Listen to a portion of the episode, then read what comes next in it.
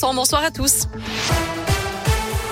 En route vers une levée progressive des restrictions sanitaires en France, un calendrier détaillé sera présenté dans une heure par le Premier ministre Jean Castex et le ministre de la Santé Olivier Véran. Le chef du gouvernement devrait s'exprimer au sujet des jauges pour les grands événements, la réouverture des discothèques et la règle des trois jours de télétravail obligatoire par semaine.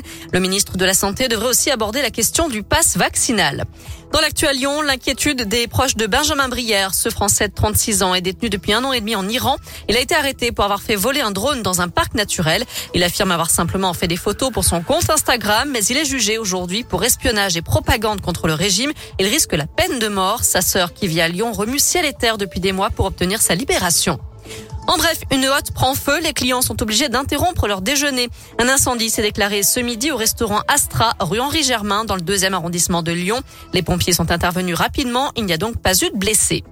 Pas d'autopsie et une enquête bientôt classée sans suite. Deux jours après l'accident de ski qui a coûté la vie à l'acteur euh, Gaspard Huliel en Savoie, la procureure d'Albertville a expliqué que le skieur impliqué dans cette collision a été entendu, ainsi que deux témoins. Visiblement, l'enquête ne relève pas de vitesse excessive, ni de faute de la part des skieurs. Ils évoluaient l'un à côté de l'autre lorsqu'ils se sont rentrés dedans.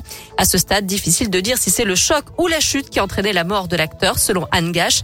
Quoi qu'il en soit, aucune responsabilité ne devrait être engagée.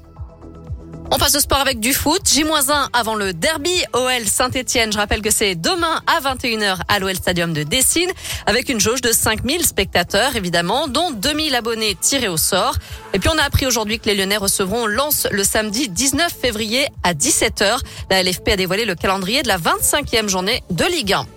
Enfin en tennis, Benoît Paire et Alizé Cornet se sont qualifiés aujourd'hui pour les 16e de finale de l'Open d'Australie, alors que Richard Gasquet a dû abandonner sur blessure et Arthur Hinderkner, lui, a dû déclarer forfait. Merci beaucoup Noémie.